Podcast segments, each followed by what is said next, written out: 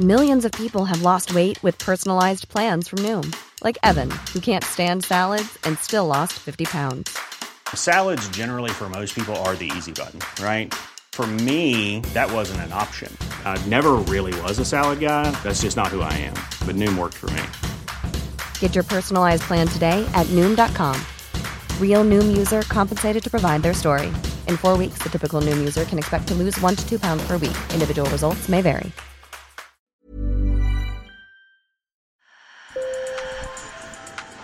Bonjour. Hello. Hola. Marhaba bikoum. Sur le fil. Le podcast d'actu de l'AFP.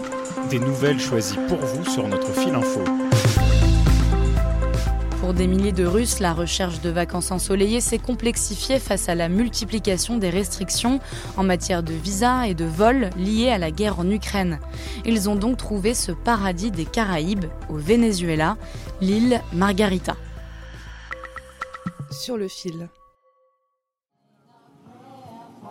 Palmiers, sable blanc, au bleu lagon et barres de plage, ce décor de carte postale qu'offre l'île Margarita attire depuis plusieurs mois des milliers de Russes.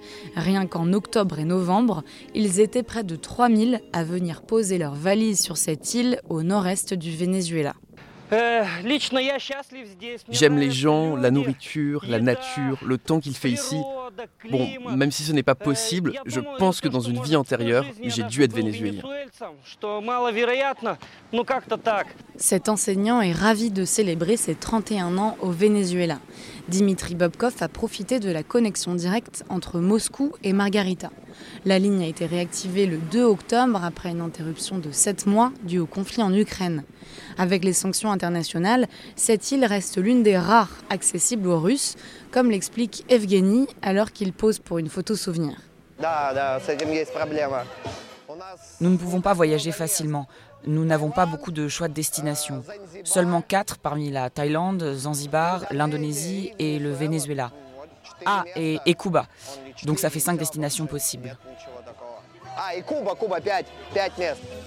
Cette ligne directe avec ce paradis insulaire est donc une aubaine pour les touristes russes, mais aussi pour l'île Margarita. Autrefois station balnéaire prisée des touristes européens et nord-américains, elle a été oubliée des tours opérateurs depuis que le Venezuela s'est enfoncé dans une crise économique et politique il y a dix ans. Aujourd'hui, les Russes sont le principal contingent étranger sur l'île et leur présence booste l'économie locale, comme l'explique Luis Moreno, manager de guide touristique. La quantité de passagers qui arrivent à Margarita a relancé l'économie. Le commerce, le tourisme, les restaurants, les taxis. L'île Margarita subsiste grâce à la pêche et au tourisme. Et aujourd'hui, c'est le tourisme russe qui a généré des emplois pour de nombreuses personnes.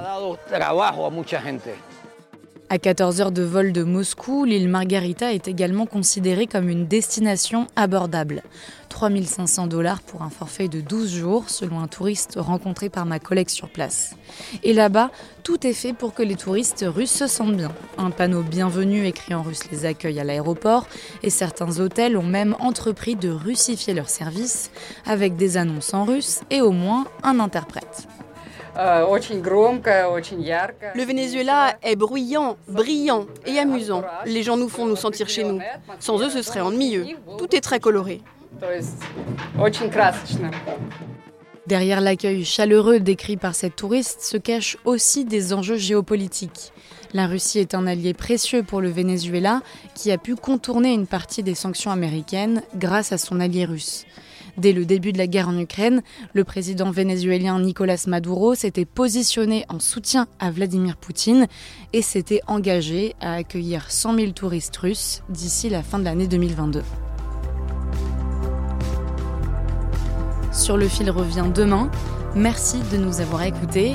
Merci aussi à ma collègue Camille Rodriguez qui a réalisé ce reportage sur place. Je m'appelle Camille Kaufmann et je vous dis à bientôt.